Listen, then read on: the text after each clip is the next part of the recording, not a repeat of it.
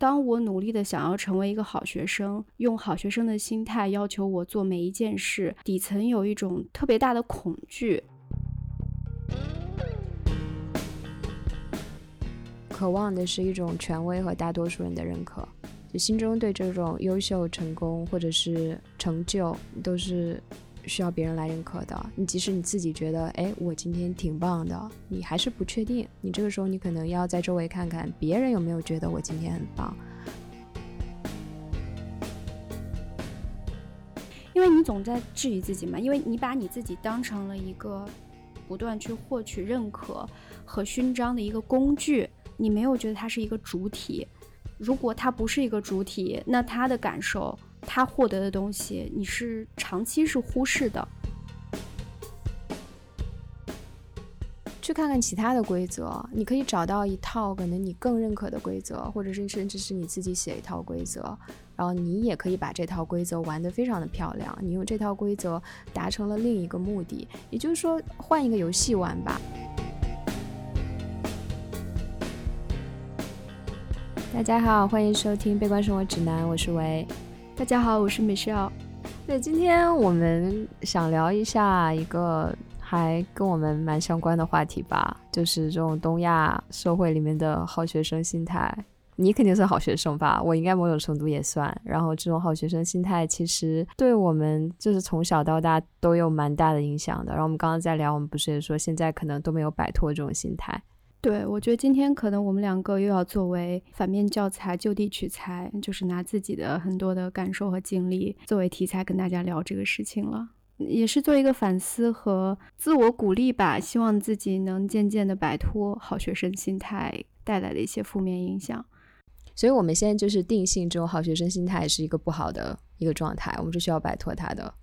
我记得我们之前聊到好学生心态，是因为我们聊到了很多事情，然后觉得自己压力很大，对自己要求特别高，觉得自己在过去的求学过程中一一帆风顺，然后在其他事情上，生活的方方面面，好像一旦遇到一些不顺的事情，就会想不通，或者是有点难以接受那种挫败感，好像这是一种好学生心态在作祟。所以从这个层面上讲，它确实给我们造成了一些负面的影响，对吧？但我确实承认，就是说，好学生心态在过去我们学习成长的很长一段时间内，它有可能是让我们比较上进、比较努力的一个一个底层的一种驱动力。对，我觉得它一定是有，嗯，在很多程度上。帮助了我们的人生，让我们成为今天这个状态，起码有吃有喝、不愁温饱的状态，它肯定是一个因素。但今天我们就像你说的，我们可能想聊的更多的是，它给我们生活带来了其他，就除了去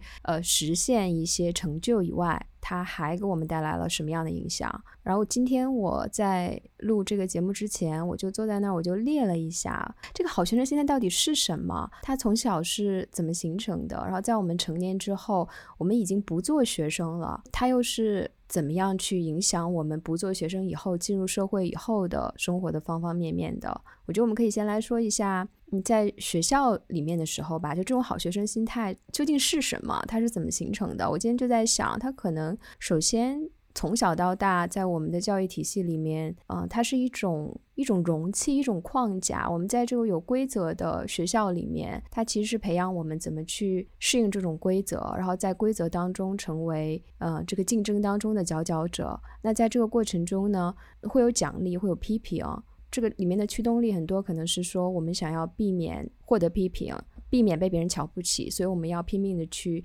硬着那个规则往上爬。往上爬之后，你爬到了上面，他可能有一个老师或者家长给你的所谓的有条件的这种爱与赞赏。因为如果你在后面，你就会被别人笑，你会被瞧不起，你就会被认为是坏学生。那你想要获得老师的赞赏，然后其他人的喜欢，那你只能是表现的好才能获得，这是一个非常有条件的。然后这个条件就是你在这个规则当中啊脱颖而出。成为他的佼佼者，然后这个规则也是非常的单一的。然后在这个过程中，我觉得他也非常的结果导向吧。就很多情况下，过程是不重要的。就我们在学校里面，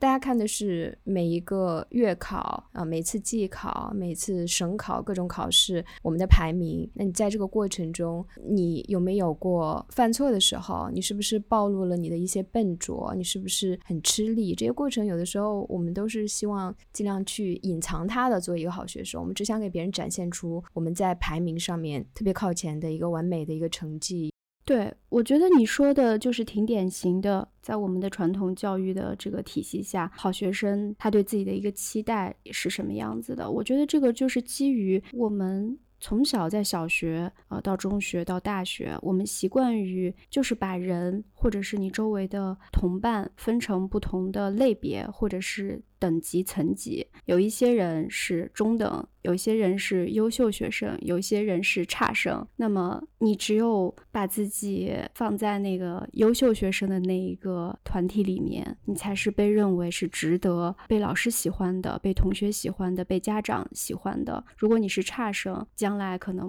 不会成功，你也不会获得大家的赞赏。所以我自自己的感受是，当我努力的想要成为一个好学生，用好。学生的心态要求我做每一件事，底层有一种特别大的恐惧，就是我恐惧成为不是好学生之外的其他类别，因为其他类别意味着我的升学将会更加困难，我将来找到一份好工作的难难度也会比较高，然后同时获得周围人的认可、老师的认可。权威的认可也会很难，所以这就决定了与好学生这个标签相关的一系列的评判标准，我都要做到最好。我不能让任何一个评判被落下，就是我在某一个评判标准体系里面不够好。就是听起来好像这种好学生的。一种心态，或者从小长大，我们想要成为好学生的这种驱动力，似乎是源于一种恐惧。我直到现在，我有的时候，不管是在工作当中，还是在做其他事情的时候，我发现我做不了全班，或者是在这个团体里面，在这个评价评价体系里面最优秀的人。这时候，我就会开始。在这个团体里面找有没有比我差的人，然后我如果发现我不是最差的，我就会舒一口气。OK，我现在可能不是最烂的那个人，我是倒数第二烂的人也 OK，只要我不是最烂的人就可以。就是一直有一种恐惧，就是怕自己成为一个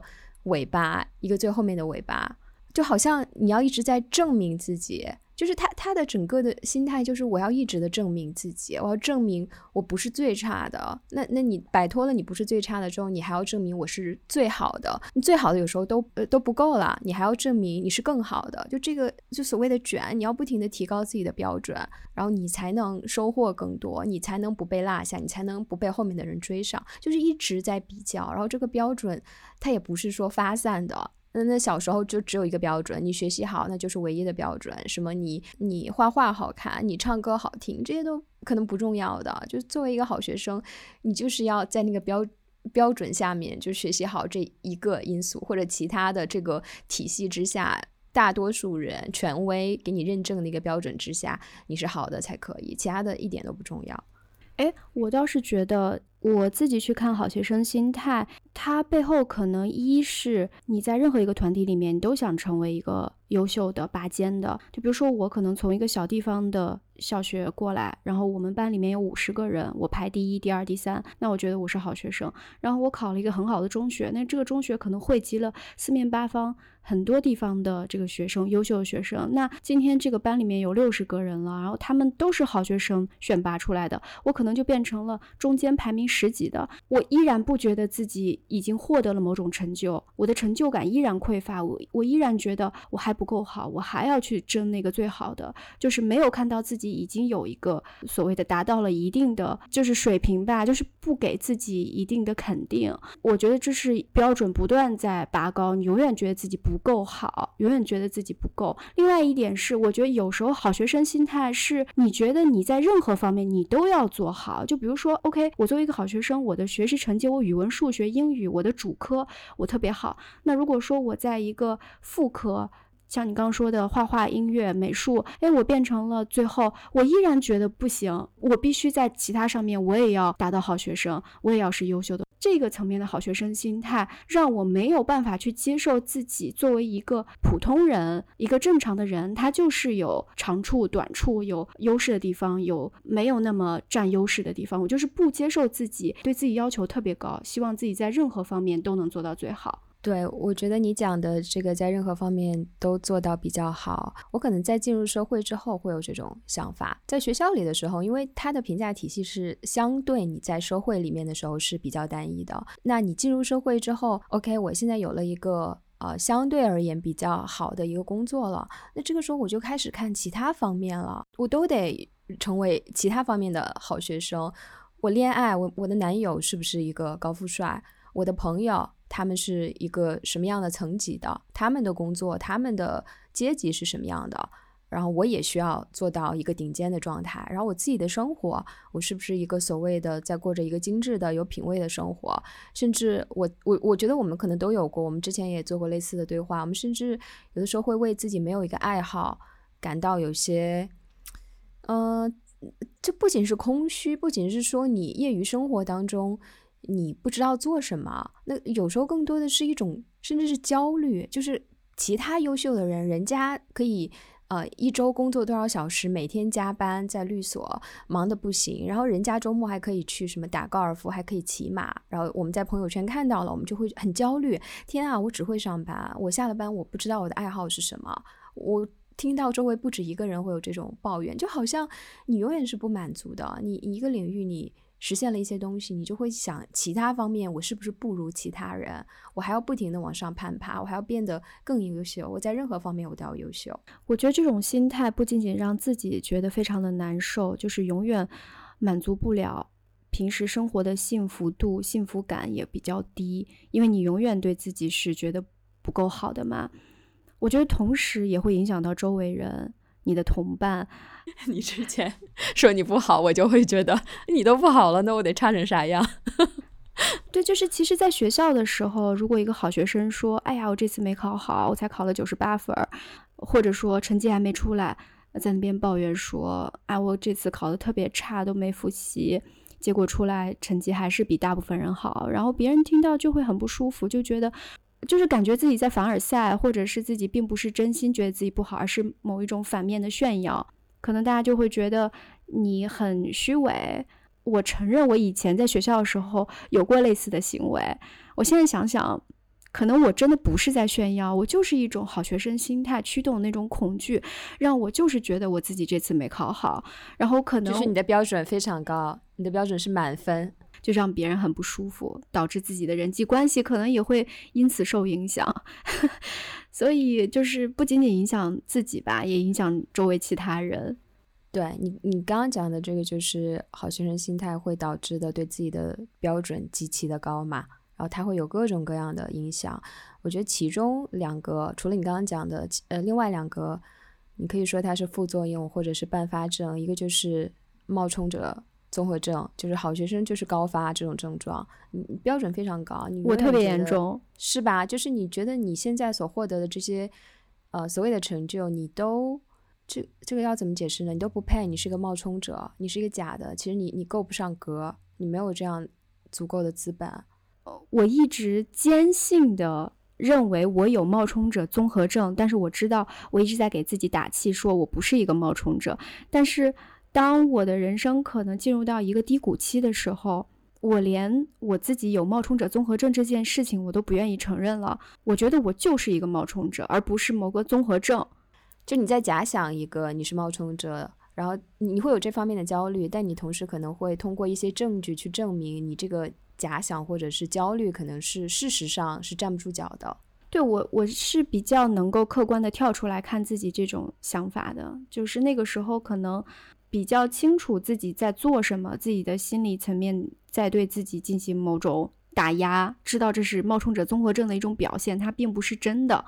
但是当生活中可能遇到了很多挫折的时候，你会一下子丧失这种自我鼓励和自我疗愈的能力，你就一下子被那个冒充者综合症一下子吞噬了，你就非常笃信自己就是个冒充者了。所以我有一阵真的是陷入了非常非常严重，你可以说是冒充者综合症的晚期。对，就是好，总觉得自己实现了什么，也没有成就感、满足感，还觉得自己根本就是个冒牌货。我觉得这个真的非常的对，非常的影响自己的幸福感跟对自己的认可。然后就是说到这儿的话，我刚刚说有两个办法，那个伴发症，可能第二个我想到就是好学生心态还会让我们进入社会或者是在生活当中特别容易把一切问题的归因都归到自己身上，就是在工作当中，老板批评我了，那一定是我不够好，那我可能是冒充者，或者在恋爱当中，哦，我分手了，我。或者是我现在单身没有男朋友，那一定是我不够美。就是这个问题好像就是很喜欢归到自己头上，就是永远都是因为我们自己不足够、不完美，然后才会导致我们生活中发生了很多很多的事情。然后我们必须不断的去完善自己，才能解决生活当中的问题。但可能其实事实上这个问题是非常非常复杂的，不一定是我们自己身上的原因。就比如说拿亲密关系这件事情来讲，一段关系能不能走下去，能不能有你想要的那个正面的结果，可能这个东西太难量化，太难去用标准去衡量了。但是如果说你的好学生心态一直驱使你看待生活中的方方面面，那对于这种非常难以量化的。很情绪的、很感情向的东西，你也用标准去卡的话，你就会觉得，哎，那是不是他如果出轨了，他如果爱上另外一个人，那是不是我就是没那个人学历好？我是不是没那个人工作赚得多？我是不是没那个人能说会道，然后打扮的漂亮？就是你种种的就就会去落脚在一些很具体、很具体的一些可以量化的一些点上，然后你不断在这些点上去。嗯，逼自己，我是觉得会忽略很多这个事情本身它一些实质的真正的原因到底在哪，那我们就是没有办法分出精力来去探究这个事情真正背后它的一些问题吧。非黑即白，觉得这个事情就想把它找到一个比较简单的归因。我我是觉得就是我们太。容易用标准、肉眼可见的标准去衡量很多东西，它的问题所在。比如说，我今天没有通过一个选拔，那就是因为我某一个事情没做好，我某一道题没答对，我这段关系失败了，那就是因为我的学历没有他期待的高。真的是这样吗？就我们不接受那种可能一些比较 soft 就比较软的一些，从感情上或者从一些很很软的东西出发。所做的一些判断，或者说我们不接受风险，我觉得可能好学生心态对于风险的接纳程度也会比较低。我觉得可能就是刚刚讲的亲密关系它结束的这个例子，有的时候我们就是想要一个解释吧，对吧？就是你你即使你你你跟心理心理咨询师去一直挖掘这个亲密关系究竟是因为什么原因结束了，他说到底都是你自己的一个解释。那对方是什么原因？我们可能永远都不知道，甚至对方自己他也很难用语言去把它列出来。心理咨询师也不一定能列出来，你也不一定能列出来。就这个东西可能就不存在一个客观的可以用语言去表述的，他为什么结束的，一二三四这样的原因。但有的时候我们就是想。就是让自己舒服一点，我们总需要一个原因去解释这个事情。这个事情如果没有原因，就是浑浑沌沌的一个感受，然后它结束了，你就会觉得不舒服。就回到我们今天谈的这个好学生心态，我我会觉得，如果跟这个相关的话，有时候就是从小到大，就这个东西有点像一个枷锁，因为我们一直在一个。规则非常单一的，就是它其实它就是让你不断的卷，不断的好更好。你这点做好了，你其他点也要做好。你这点做到了，现在这条线你是全班最好不行，你先要做到全校最好，然后下面是全区、全市、全国、全世界，你要不停的往上追，永远都是不满足的。所以这个标准其实说到底它非常单一，而且它不是很看重复杂、多元以及过程。这个过程当中究竟是怎么样的？就像你说很 soft 的东西，你们在这个当中收获了什么？你在这个过程中你失败了，你没有考全班第一，你收获了什么？你体验到了什么？你的人生又从哪些方面不同了？经过这次体验，就不一定是有一个结果才是一个一个一个值得的这样的一个一个过程，对吧？对，而且我刚刚提到的就是说。好学生心态，它就是看重可量化的。我们什么东西，你的优秀是要用数字来表达的。要看你的分数啊，要看你你考试过没过，你考几次过的，你排名是第几，这些东西都是可量化、可视化的。所以你在一件事情当中，你有很多体验，你有很多收获。这个很多时候是你心理层面的收获，非常个人的一种收获，那不算数啊，别人看不到啊，对吧？你生活的中的成就有没有一个勋章，有没有一张奖状可以贴到你的墙上，有没有一一个演讲，一个一个事情可以表达出来发朋友圈？就是如果没有的话，作为好学生，他就会觉得他对这个事情没有把控，他的成就感就没有落到实处，他需要一种实实在在的东西可以把握到。因为一种恐惧，让他觉得，如果他没有得到一种实在的东西，就相当于没有得到，他没有得到他能够可视化的那种认可，因为他心里是不安全的。就是比如拿我自己来讲，就是你心里你永远不知道对方到底。就是周围老师啊、家长啊，对你到底是什么态度？你需要他们表达出来。老师给你打满分，家长今天夸你了，同学认为你很棒，排名上面贴着，大家都能看到，你才能知道别人对你的认可。如果这个东西不外化、不显化，你永远是处于恐惧当中。你认为别人都不喜欢你，别人都不认可你，你不行。所以就是我觉得对于认可非常的单一吧，嗯，渴望的是一种权威和大多数人的认可。心中对这种优秀、成功或者是成就，都是需要别人来认可的。你即使你自己觉得，哎，我今天挺棒的，你还是不确定。你这个时候，你可能要在周围看看别人有没有觉得我今天很棒。如果别人没有觉得我很棒，那你就开始质疑自己了。那我可能没有很棒。对，所以我觉得之前跟你讨论嘛，我们也提到，就是说这个。问题再往前走一步，就是你完全不相信自己，就对自己没有信任，认为不相信自己的感受。对对对，因为你总在质疑自己嘛，因为你把你自己当成了一个不断去获取认可和勋章的一个工具，你自己只是你自己的这副身体啊，这个存在啊，只是用来去获取这个东西的一个途径、一个媒介，你没有觉得它是一个主体。如果他不是一个主体，那他的感受，他获得的东西，你是长期是忽视的。呃，其，其实我觉得，可能每个人都是需要外界的认可的，但是这种好学生心态，去驱使我们要的那种认可是。更多人的就是更主流的，就大家都认为好的那种认可。如果那我们又举回就是特别老套的例子，我是一个非主流，我梳了那种彩色头发，大家都骂我或怎么样。但我们小团体里有人认可，那这对于好学生来说肯定是不够的。有几个所谓的双引号好学生是非主特、杀马特，就这种小众的、主流的、地下的其他人的这种小众团体的认可，对这种好学生来说。不重要，他们要的是大众的，大多数人认为好的一个非常权威的声音，告诉他们好的、成功的这种标准的认可，就觉得不是权威，不是大多数的认可就没有价值。我觉得这个心态其实目前在我们已经哎三十多岁了，已经 工作了这么多年以后，它还在隐隐的影响我们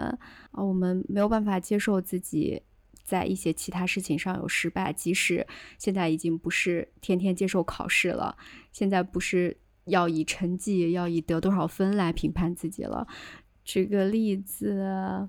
我会想要加入一个相对来讲比较优秀的团队。说露骨一点，就是我想要加入一个看起来大家都认为是一个很好的公司，一个工作环境，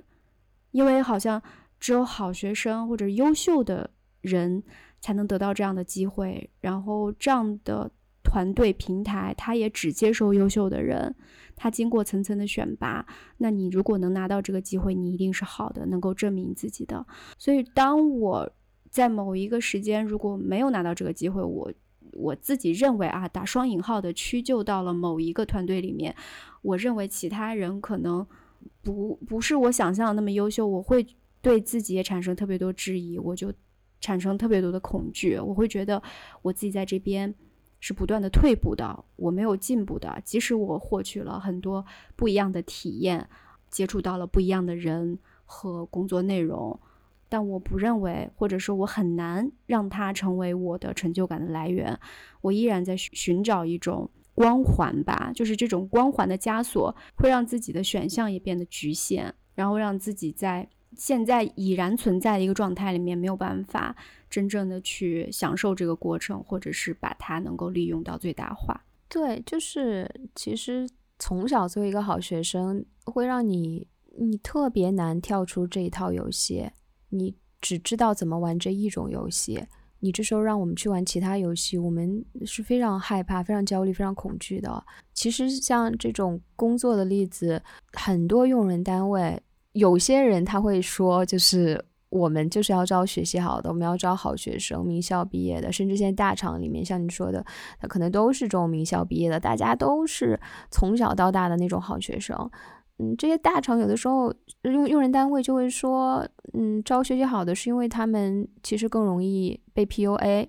更容易帮我们赚钱，就是这是一个另一种说法。你当然可以说这些人能力很强，他们可以帮助公司来赚钱。那另一方面，你也可以说他们就是从小就对自己的标准超级高。我们现在公司。大家进入公司就是呃都要有一个标准，赚钱赚钱再赚钱，提高效率提高效率再提高。那谁是最适合做这个的？那肯定是好学生。那出了问题被批评了，他们也会觉得自己需要再努力，啊自己已经做到很好了，还是不够，还需要继续的努力。就这是公司最喜欢最喜欢的一种员工，就是所谓的好学生。那这种野路子的人，或者是从小可能不是所谓的好学生这个路径上的人，有时候公司会有些害怕。对，我觉得还是倒回到之前我们讲的，具有好学生心态的人，他在职场当中，他在之后的生活的很多方面，那可能确实会让他有很多的优势，而且也是其他周围人可能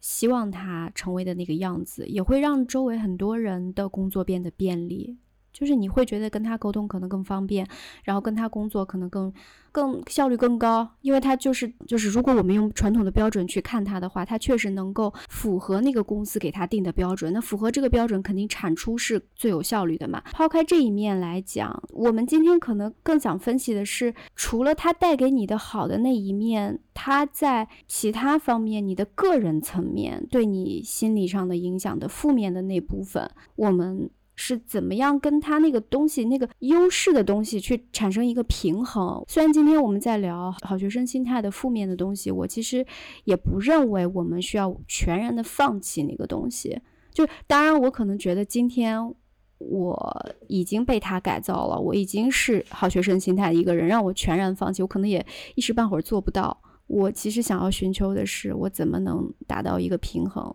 不要让它的负面的作用占了上风。你觉得怎么克服？我是这么想的，我觉得好学生心态就是从小到大我们的成长经历会让我们特别会、特别善于去适应某一种规则。这规则可能是呃工作当中的规则、学校考试的规则等等的各种各样的规则，我们能很快的运用它。然后去顺，甚至顺应它，然后再运用这个规则达到某一种呃目的或者是一种成就。我可能想到的一个方式，让你的生活少一些束缚，那就是去看看其他的规则。你可以找到一套可能你更认可的规则，或者是甚至是你自己写一套规则。然后你也可以把这套规则玩得非常的漂亮，你用这套规则达成了另一个目的，也就是说换一个游戏玩吧。就是我们以前一直在玩一套游戏，这个游戏是权威，这个游戏是一个独木桥的一个规则。那你你可能在走的过程当中，你你也觉得很吃力，你也觉得很难受。我我们这个时候可能要去看看这个规则里哪些部分是我们不想去顺应的。虽然我们可以把它所谓的就是呃玩弄于股掌之中，我们作为好学生，我们轻轻松松就掌握了它。我们通过它什么考试怎么怎么样，然后就得了什么呃拿到什么证，然后进入什么公司，我们就把它玩的特别的溜。那这个当中一定有让你不舒服的地方。那我我觉得可能攻克这种不舒服，就是去去 review 去复盘这个规则。看看哪些地方你能改写，改写之后的规则，如果你也可以把它玩得很顺，那是不是这些不舒服的地方就，嗯，可以很大程度上的就改善了？我这么说是不是太理想了？就是感觉把这个东西抽得非常的干，然后很空的去谈它。我觉得挺有启发的，但是我确实不知道该怎么做。嗯，对，就是它它太 high level 了，你实践当中。你怎么去写这个规则？那这个这个社会它就是有这样的一套写这个规则。对，就是唉，怎么讲呢？就是我我我其实刚刚想谈的另一个问题是稍微有点跑题啊，我可以稍微说一点，然后我们再回到你刚刚的那个问题。我觉得我的这种好一直以来的这种好学生心态给我的生活特别大的另一个影响就是，我有一个叛逆的时期，一个特别晚来的叛逆时期。我会想做我以前作为好学生的时候完全不敢做的那些事情，就是去做那些所谓的坏学生才会去做的事情。那这个叛逆期我可能到了叛逆。对我可能到了三十岁前后我才开始做，那三十岁之后我才开始纹身、染头发啊、烫头、喝酒，对吧？抽烟什么的，这这这都太晚了。你都多少岁了？你这时候抽已经没有人说你叛逆，没有人说你是坏学生了。但我就是想去尝试，我就觉得我受够了那种别人眼里我是一个乖乖女的那种形象，我就是想让别人看到我可能是一个有个性的人。我我不是那个见人一面的那个样子，我就是想把自己的个性展现出来。那你说这个算不算是我想要去稍微偏离一下之前那个规则？就是你偏轨了，你这时候可能心中有一些好奇，然后你想体验一些东西，然后你这时候就是可以去做。我觉得跳舞也帮我改变了非常多，让我意识到自己很多的这种好学生心态，然后不断的在里面去去体验、去克服。你会发现这个克服。或者是你自己改写规则的那个过程也非常的有趣，就它没有什么结果，它对你的生活的影响是非常的所谓的不可量化的。但是你你你整个人的状态你会觉得非常好，你做各种事情，你可能就不会像以前那么高标准了，就什么事情都很挫败，然后觉得自己不行，然后每天都活在那种很消极的状态当中。我其实就你这个，我可以讲一下我自己的一个经验和体会。我觉得从我小时候到青春期，再到进入大学、职场，我其实叛逆过很久，但是我非常就像你说的，我非常懂。那个规则是什么？而且我非常善于玩这个规则，我知道怎么把自己打造成一个双面人的状态，就是在一些权威，在一些需要我展现好学生形象的那一群人面前，我是展现的好学生的形象，但是在背后我又有另外的一面，我有另外的一个自己，这个自己可能是呃早恋。打架，做各种跟好学生这个形象完全不符的一种一种事情，就很多让别人看来就非常的不一样，非常割裂。很长一段时间我都扮演的很好，所以好学生有时候对于我来讲，它就是一个非常负面的东西。我自己也觉得自己很负面，是因为我好像一直在伪装。到了某一个年龄阶段，当我成熟了，当我进入社会了，可能那个那个不好的，或者是大家认为不好的那个那一面，我已经就是慢慢觉得没什么意思，我不需要在背地里去偷偷玩了。以后呢，我完全让自己回归到了正面的一种所谓的正面的一种生活的时候，我开始惧怕我身体、我自己内心精神深处的依然有的那种叛逆的冲动，我极力的想要压制那个东西，就是。我已经全然接受一个正面的，所以我一旦碰到自己那个反面的东西往出跳的时候，我就会更害怕。所以那个东西好像有一个更强烈的反噬。最近一段时间，我就会觉得，如果你越想压，然后你越想调动自己好学生的一面，你觉得自己伪装的一直伪装的很好啊，然后你的冒充者综合症，你冒充你也冒充的很好，很完美啊，你就会不承认自己的某一面，你相当于就是不接受自己。然后我现在会觉得，OK，不被我接受的那一面，它可以让我失败，它可以让我不在乎，它可以让我可能在其他人看来不着调、不靠谱。总之，很多负面的评价吧。如果我不接受它，那我就要永远被某一个正面形象所绑架，我得不到任何一丝一丝真实的自己去喘息的机会。我不允许自己失败，我一旦失败，我就觉得自己彻底的完蛋。然后就是零和一的游戏，我今天没有达到这个结果。我就是完蛋，但人生真的因此而完蛋了吗？可能也并不是。所以就是那种恐惧、压抑和不接受自己，真的是好学生心态特别可怕的被隐藏的那一面吧。对你刚刚说的这个，就让我想起，可能打破这种好学生心态对我们成年之后人生的这种消极的影响的另一点，就是真的，你接受你自己不是一个完美的人，你不是什么事情都能成功。所谓的成功跟完蛋，究竟你你在这个光谱上往哪边靠？这个首先它的标准就是非常多元的，然后你可能一直用好学生的心态要求自己，你你你的标准也非常单一的，你中间做错了一步，你都会觉得就完了，谁都有失败的时候，这个这个过程中可能是我们之前讲的宇宙的作用，你失败了不一定是你这个人不行，可能宇宙就注定了你这次就是要在这个事情失败。你再优秀，你再怎么样，他就是让你失败一次，他可能就是让你尝一下。失败的体验是什么？他可能就是要给你一个信号，告诉你你不能一直做一个好学生。你现在就是来尝尝它是什么滋味，你看看你能不能学到什么，你看看你要不要做一个改变。那可能这就是一个信号啊！你接不到它，你可能就痛苦；你接到它，你可能就有一个开悟。我这个想法非常又非常的 玄幻，但但我觉得就是这样的。有时候你你就是要接受，你不能掌控一切。你再优秀，你也不能掌控你你的命运的全部，你就只能接受它，就是。失败就失败吧，你就接受自己不是完美的人，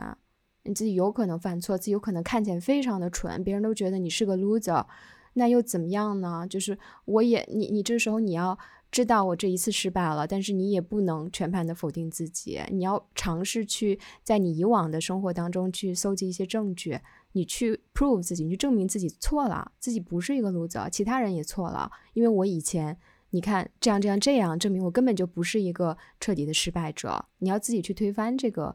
你你自己心中的这个心魔，这种枷锁。我觉得这可能也是种方法。但是这个东西真的说起来容易，做起来难，因为它已经成为一种惯性了，一种内化的一种思维模式。你究竟是成功是失败？你究竟是不是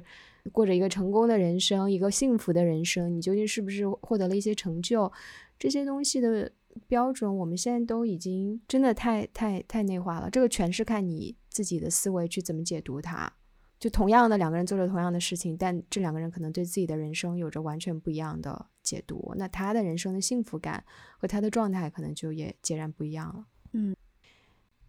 其实说实话，我觉得我自己的。好学生心态这几年真的淡了好多，嗯，就是由于生活所困，需要厚着脸皮去做很多自己不擅长的事情，然后成为一个很初级的人去做很多事情。所以，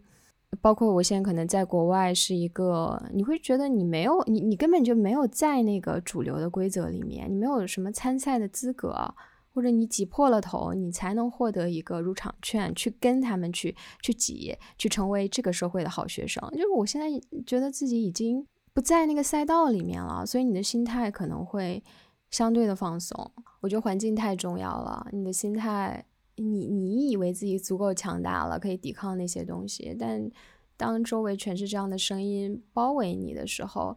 或者是你做不到所谓的好学生的这种标准的时候，就会。获得了批评，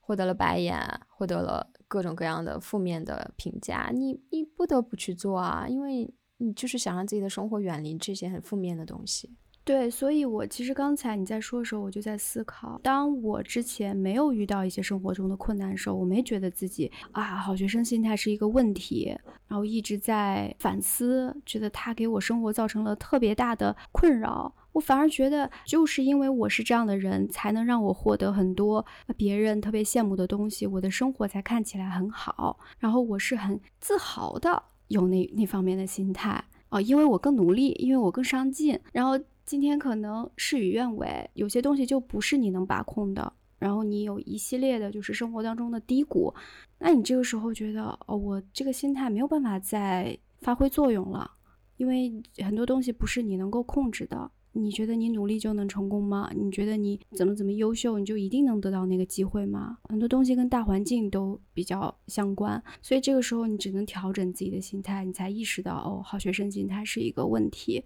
所以可能我们这期播客，嗯，对于以前是所谓的啊，就是传统标准的好学生，目前遇到一些困难，可能会有一些帮助。那对于我在想，对于。从小到大，可能在学习上表现的不是那么优秀，然后后来也没有进到所谓的很顶尖的呃那个什么大厂啊，做很光鲜的工作的人，就就做普普通通的工作。那我们能给到的，就这期播客能给到的一个帮助是什么呢？或者对于他们来讲，这期播客就完全没有。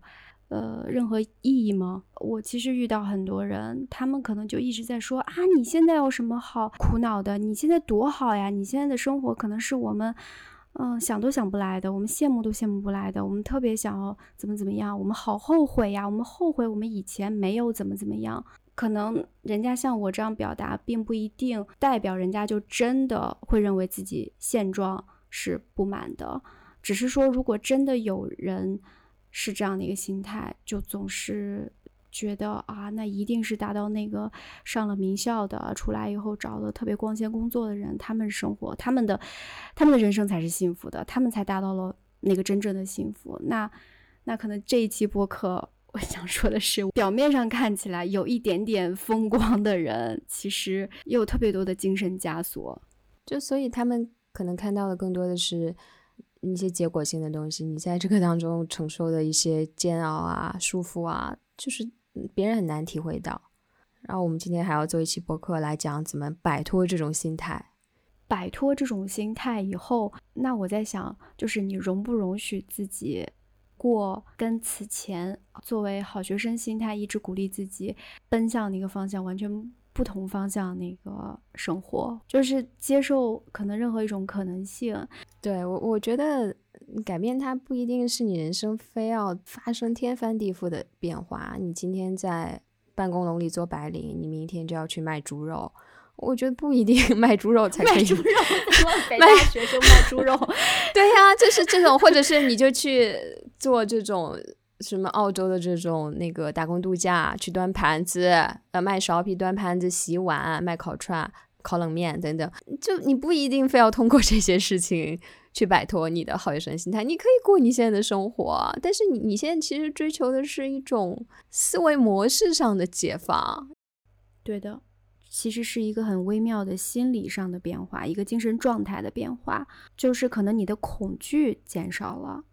但你可能还在做同样的事情，你对自己的要求并不一定天翻地覆的发生一个一百八十度大转弯，你还做同样的工作，你可能见同样的人，你面对同样的团队，但是你整个人的状态可能就不一样了。因为你看待这个事情，你犯了一个小错，你对自己这一天的心情，早上可能打印错了一个东西啊，什么有有一个 typo，可能之前就让你一天都不爽，你一天都在自责，晚上回去还要失眠，在想完了完了，我老板肯定觉得我特别差。但是如果你的好学生心态稍微调整了一下，你可能就觉得 OK typo，然后我下次注意一点，然后我道了歉，然后改正了。可能也没有造成大的一些后果，那我就觉得我今天还是可以过一个相对愉快的一天。我这一天没有因为这件事情就毁了，那这是一天，再往前就是一周、一年，或者是你前五年的一个工作的一个状态。我不因为我失去了前五年工作一个特别好的一个成绩，我转到了一个重新开始的赛道，我就我的人生成就就清零了。患得患失，我就觉得我完了完了，我要落后了。怎么看待你的成就和怎么看待你的未来就不一样了。我觉得我之前的一个很大的问题，就困住自己的问题，就是觉得对自己未来怎么发展是特别恐惧的。我会觉得我今天但凡犯一点错误，我的未来不可救药了。但可能很多事情 对对未来的影响没有你想象那么大，而且你自己的这个影响力可能只是其中的百分之。二十三十，很多时候跟这个大环境、经济的大环境，总之吧，就很多宇宙的 因素。对呀，而且而且，问题是啥叫人生就完了？就你的标准到底是什么？又回到标准这个问题，你的人生怎么可能完了呢？就你得做了什么，你才能完了？你今天问这个，就是你的标准到底是什么？你说的完了，是说你流浪街头了吗？所以这完全看你怎么看待，什么是完了，什么是值得过的人生。对吧？对，我想到了另外，觉得自己完了，觉得未来也完了，其实就是源于我们不断在反刍、反思、过度反思、过度反思过去已经发生的事情，然后你不断想这个事情对现在和未来造成的一个一连串的影响，就是不能让它就过去。我觉得好学生心态其中一个。典型的表现就是很难放下，很难放下过去的一些错误和过去的种种发生的情况。你总是回头看，然后担心未来。就是好学生，在我有强烈好学生心态的时候，我可能因为白天的一件事，我可能会思考一晚上。我那天跟你聊的时候，我还记得我跟你说，就是千万不要回去看那些事情，然后觉得你做错了选择。这个真的太可怕了。那如果以这种方式去看待的话，那你做的一切的事情，你能，你你你都能找到他的问题，因为你其实有一个预设，你现在的人生不如意，这是你首先第一个预设，然后第二，你回去找原因，你一定能找到原因，百分之百可以找到，因为你的基调已经定了。你现在就是要为你今天的所谓的双引号的失败，往过去找回一个原因来。那那这太简单了，我们全都能找到原因。然后这就前面讲的，可能好学生就喜欢把这个归因到自己身上，是我做错了选择，是我不够机智、不够聪明。才导致了我今天的失败，就什么都是自己，而且就这个标准，一步错，步步错。就是我我我觉得，我觉得这个也是一种心态上的不够开放。就是失败，它这件事情失败了，它可能会给你带来新的机遇，一个你根本就是未知的另一个新的世界。有的时候，我觉得要对其他我们现在这套规则以外的世界多一点好奇。那我今天被这个规则里的。一个事项啊，嗯，被他拒绝了。那我是不是其实另一个角度看，其实打开了我其他的选择？我是说，眼睛要看得更远，我不只盯着这一个结果了。就是有的时候，我我觉得这真的完全看你怎么看。就是这到底是你失败，你完了，你过错一个错的选择的一个注定的结局，还是说这是一个新的篇章的开始？你这个时候需要去转变自己的新思维，去多聊，去多看，去多观察，然后去寻找一个新的机会。年前的时候，在听李松蔚的一期播客，他做嘉宾嘛，他就在讲说很多的变化，或者是契机，或者人生道路的一些改变，新的改变。我们先不说这些改变是好还是坏，通常啊，不能说全部，它通常可能都是以前一个状况的一种结束，甚至是失败，或者是一种负面的结尾。以以负面的方式来结尾，然后通常这种结尾会给那些很缺乏安全感的人、很沉溺于过去的人一种非常负面的体验。他会觉得我对未来不抱什么希望，我固有的一些东西我没有了，我丧失了，那我肯定就完了。为他不愿意丧失，他不愿意就是看到哦后面其实他孕育了一个改变，所以他只关注了我前面的一个。丧失前面一个状态的结束，关注在这个丧失给他带来的一个极大的痛苦之上，所以他当时给我的一个启发就是说，OK，我现在接纳自己，我承认自己，我看到自己处在一个不适应的、痛苦的、相对难受的状况当中，有一种巨大的丧失感。你你得面对它，你不能说 OK，我要拒绝我有这种感觉，但同时你要清楚的知道，这个是因为你前面一个状态的结束，然后下一个篇章正在徐徐的展开。我当时接受了这样的一个理论或者是说法以后，我其实蛮受鼓舞的吧。然后我就不断在告诉自己，OK，我现在开始迎接下一个开始。但这个开始可能在我自己的身上啊，就是这个实力，它可能开展了很久，好多个月，可能大半年，都没有什么特别 好的起色。这又会让我倒回去，又会去。怀疑这种积极的心态，它是不是真的有道理？它是不是真的是这样？这个时候又暴露了我自己的一个缺点，就是非常的没有耐心。我觉得很多事情都需要很快的以我希望的方向，它立刻迅速的给我呈现出一种结果。我不习惯于在一种时间的过程当中，在一个相对漫长的过程当中去等待它发生，或者是在这个过程中怎么去。不那么急于的看到一些很很显现的一些结果，而是就是比较关注这段过程中的一些细节、一些小的事情。因为你太想看到远处那个大的结果了，所以你不会去关注相对长的过程当中的一些小的事情。你好像认为哈，什么积极的信号都没有发发生，什么好的这个迹象都没有，因为你在忽略它，你只是看到时间的流逝，你只是觉得我已经没有耐心了。对。嗯，李松蔚老师讲的应该就是一种固定性思维跟成长性思维的区别吧。其实你讲的这种，我们已经接触了这些理论，却为什么没办法很快的？就是我我们觉得自己接纳了这种成长性的，或者你说积极心理学的这种思维，但为什么我们这么难实践它？我们为什么一直看不到效果？然后你又会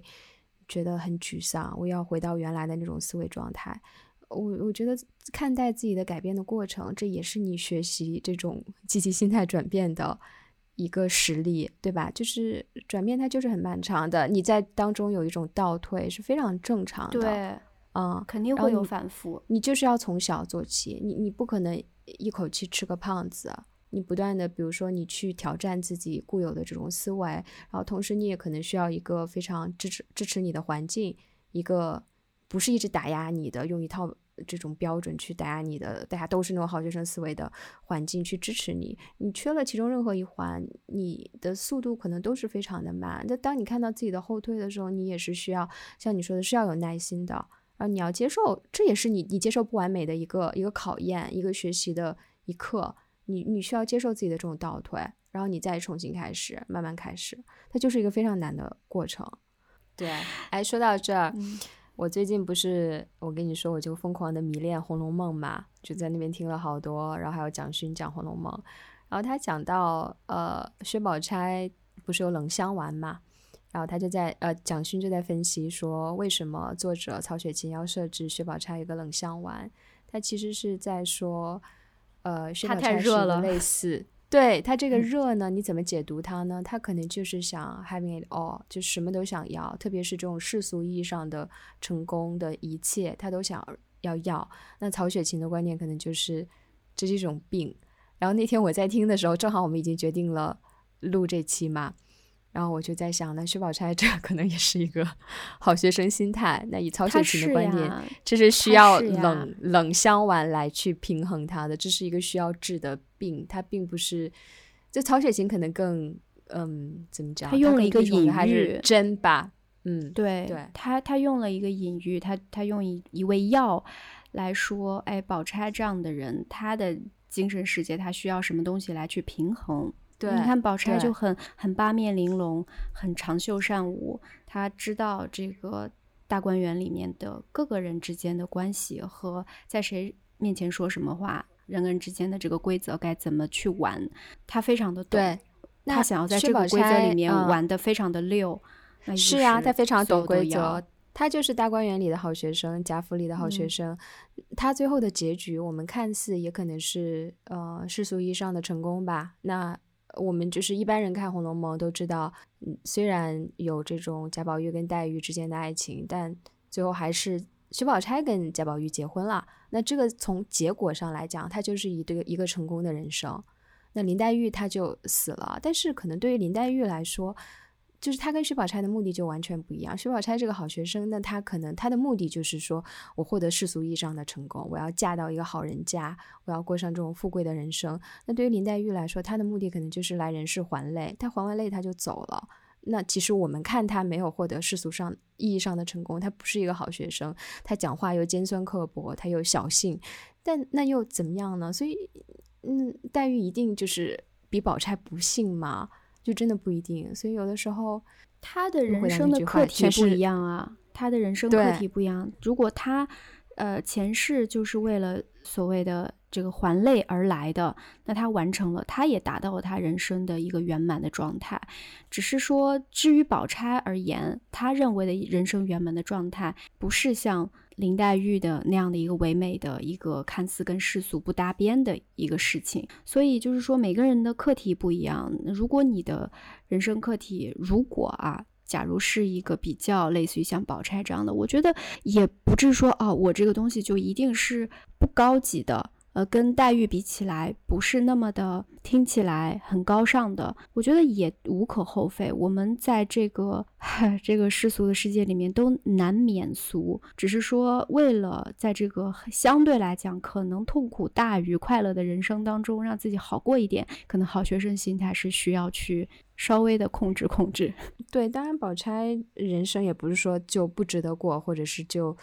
比黛玉低了，他怎么讲呢？从文学性上来讲，那可能黛玉的故事、黛玉的人生是更有可读性的吧，或者是我们一般人是不太敢选择的，因为谁的人生的目的是来还泪的呢？对吧？非常独特的。那对于我们来说，我觉得这个故事的启示可能真的有很多游戏可以玩，你可以给自己设定跟薛宝钗不一样的人生。目标，你也可以就跟薛宝钗人生目标是一样的，只要你自己觉得你是舒适的，然后你自己有一套逻辑去自洽你这个选择，然后你在这个过程中，